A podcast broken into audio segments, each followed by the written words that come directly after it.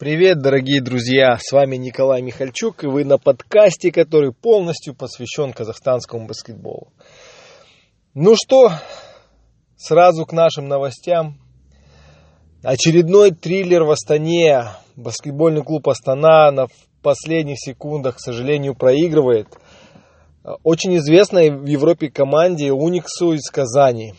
Ну что я могу сказать? Я пытался эту игру посмотреть онлайн. Ну, знаете, находясь на краю земли в Новой Зеландии, интернет очень долго идет, так все зависало. Потом посмотрел в повторе, очень интересная игра была. Так, я скажу, что это, наверное, не лучшая игра обеих команд, но, наверное, поэтому было интересно смотреть, она была игра равных соперников. И это, в принципе, радует, потому что Уникс это элита российского баскетбола. Это клуб с богатой историей, клуб с хорошими деньгами, с очень хорошими игроками. Но навязали игру, вели, уверенно вели, но, к сожалению, в конце где-то чуть-чуть, может быть, даже не повезло, там спорный мяч в концовке вот этот непонятный, там где-то два очка с ненужным нарушением правил, как можно проконтролировать, нужное оно, ненужное, ну так так получилось, так в защите сыграли. И э, промах с линии штрафного броска. Э, Джей Джей это тот игрок, который, в принципе, весь сезон показывает очень стабильную игру и очень хороший процент попаданий. 9 потерь Энтони Клеманса. Ну, вот это действительно э, что-то удивительное. Ну, Клеманс это тот игрок, который, несмотря на свою молодость, он э, показывает очень зрелую игру в каждом матче. Он так мяч не теряет. Тут он был не похож сам на себя. Какие-то поспешные решения, где-то не до конца контролировал мяч. А, вот это все в совокупности, наверное, стоило игры, потому что в тот день Уникс можно было обыграть. Это уже второй раз Уникс а, отскакивает, уходит от нас, потому что и в прошлом сезоне, если бы не промазал э, Джастин Картер, который, кстати, которого вот совсем недавно подписали в Италию, в Динамо Сасари. Это тоже одна небольшая новость для вас. Если бы Джастин не промазал, то и выиграли бы Уникс еще в прошлом году. Но вот, к сожалению, два таких обидных поражения в истории баскетбольного, в молодой истории баскетбольного клуба Астана. Но ничего, я думаю, что следующий матч с э, Енисеем будет таким показательным, настоящим тестом, потому что вот эти команды нижние, да, вот Енисей, Автодор, но Автодор поднимается, Нижний Новгород, Калев, они непредсказуемые. Они могут показывать отвратительную игру, а в одном матче могут показать ну, просто невероятный баскетбол. Тем более Енисей, потому что Енисей это такая команда run and gun, команда основана кон- конкретно на индивидуальном мастерстве исполнителей. А, вот. Если у всех у них игра пойдет, то думаю, тяжело будет, нелегко.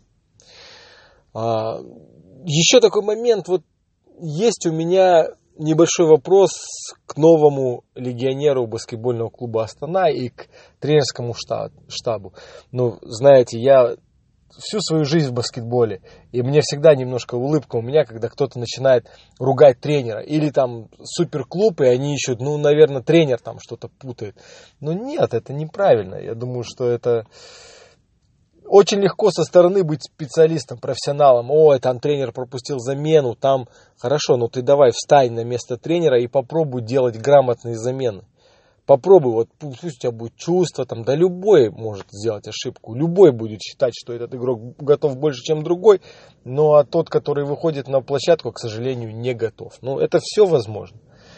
Но вот есть у меня момент, и мне кажется, что вот Стефан Холт, это вот тот, который последний игрок, последний легионер в Астане, он чуть-чуть не ко двору. И, скорее всего, он очень классный, нормальный парень. И как баскетболист он играет наверное, он достоин того, чтобы быть профессионалом, конечно.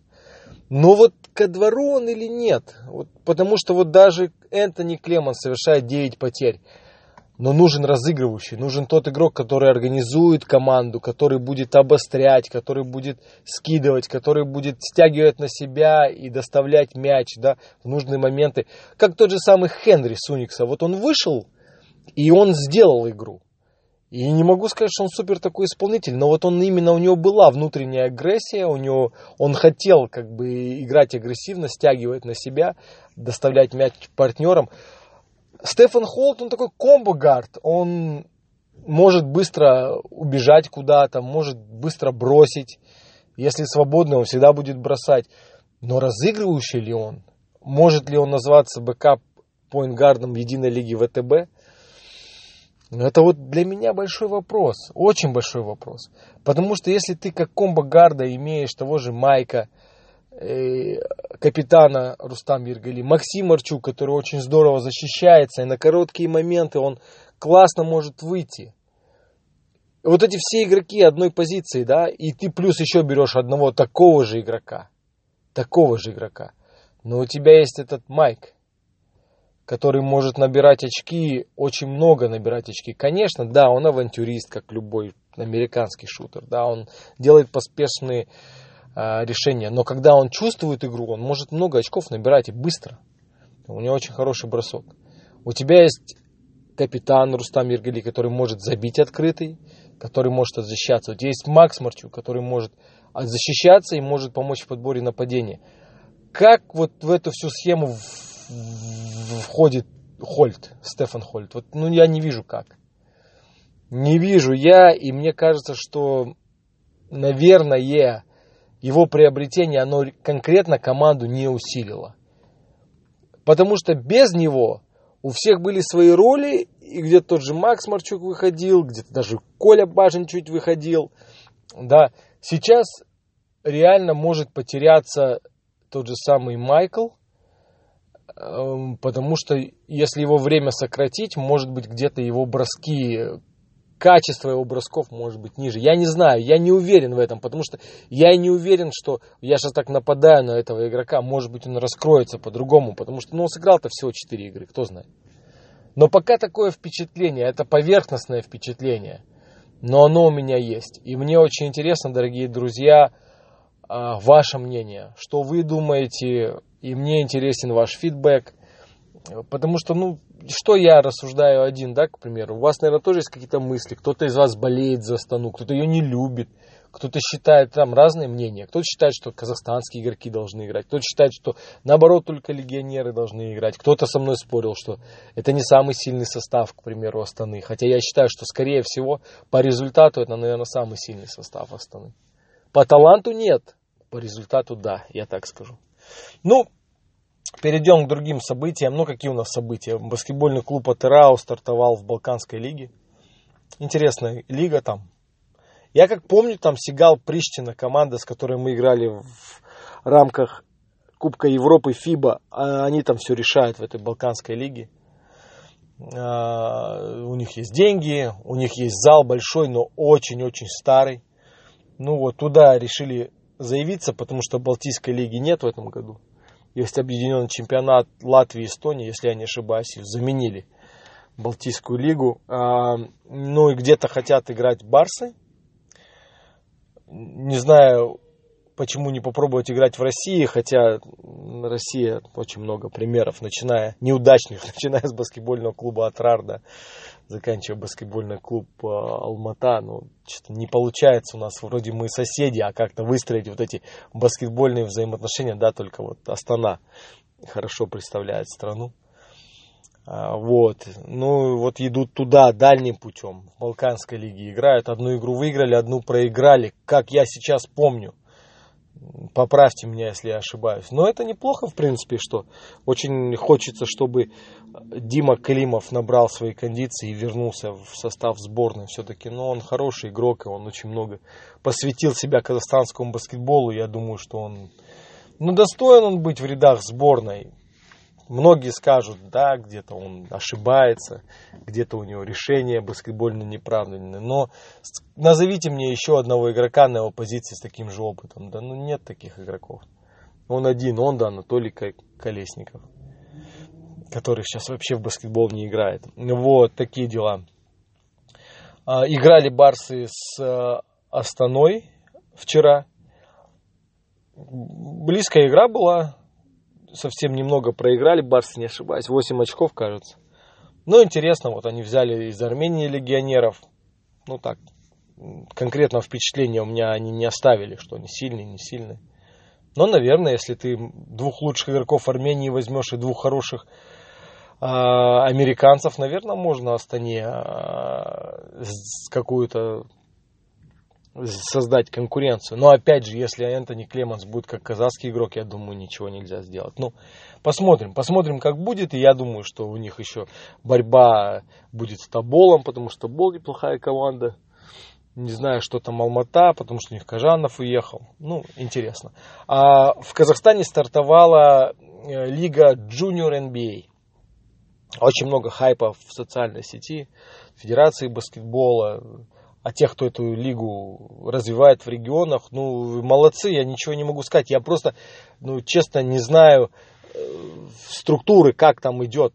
Потому что если, к примеру, вот много детей занимается баскетом, и ты их просто делишь на какие-то команды, да, к примеру, взять там, по логике, наверное, так эта лига и, и играется, что там да, вот я, меня задрафтовали за Булс, у меня команда Булс, образно говоря, да. Я там с первой школы, там Вася, он с шестой школы, а Ербол, он там с 31 школы, но они все играют в одной команде Булс, да. Ну вот, и таких команд там 5-6 или я не знаю, сколько на регион там дается этих команд. Мне, вот если вы меня спросите, мне в кайф это ну, школьная лига, где каждый представляет свою школу. Потому что я сам вышел из такой системы, и вот честно, у нас была группа людей мы прям болели баскетом. И для нас было, ну, просто в кайф играть в своей школе. Ну, если у нас было Junior NBA в то время, ну, я бы и в Junior NBA поиграл без проблем. Но вот эта привязанность к какому-то, к чему-то своему и представление чего-то своего, ну, что для нас, да, там, ну, к примеру, Bulls, ну, я не знаю, там, Thunder или Lakers, ну что, ну, это картинка по телевизору, какое отношение мы к ним имеем, никакое, да. У нас вот баскетбольный клуб Астана, Барс, это, это вот наше, да. Но опять же, дети фанатеют от Энбана, это, наверное, очень хорошая тоже идея, наверное, им нравится. Просто вы в комментариях напишите по этой лиге большего, потому что я много, ну не знаю, я просто догадываюсь. Я посмотрел в социальные сети, заходишь, очень много информации а, по этому проекту. Ну, решил рассказать, поделиться, что да, вот такой проект стартует. Дай бог, что как можно больше детей начинало бы играть в Казахстане в баскетбол. Это ключ к успеху. Если будут играть, не знаю, тысячи, то из тысячи точно 3-4 баскетболиста выйдет. А если будут играть сотни, то тяжело ждать каких-то реальных баскетболистов, к сожалению. Ну вот такой подкаст на сегодня, дорогие друзья. Опять же, я очень хочу услышать ваш голос, ваше мнение, что вы думаете, потому что, ну вот на странице моей там тысяча подписчиков, да, ну реально там, ну комментариев 5-6 э, оставляют. Ну если вам не безразличен казахский баскетбол, ну скажите, что вы считаете, не хва- чего не хватает, а чего, например, хватает, что нужно – как вам ваши любимые команды, да.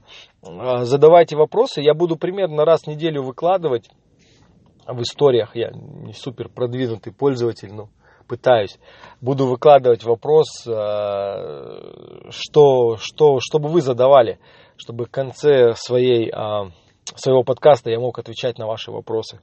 Так что не стесняйтесь, задавайте, комментируйте.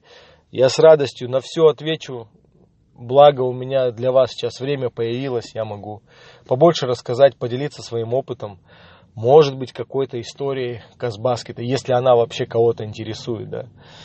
А, вот. Так что вперед, друзья, играем в баскетбол, любим, смотрим, поддерживаем наши команды. Совсем скоро уже у сборной будет решающее окно ФИБА. Так что смотрим только вперед. С вами был Николай Михальчук. Всем привет.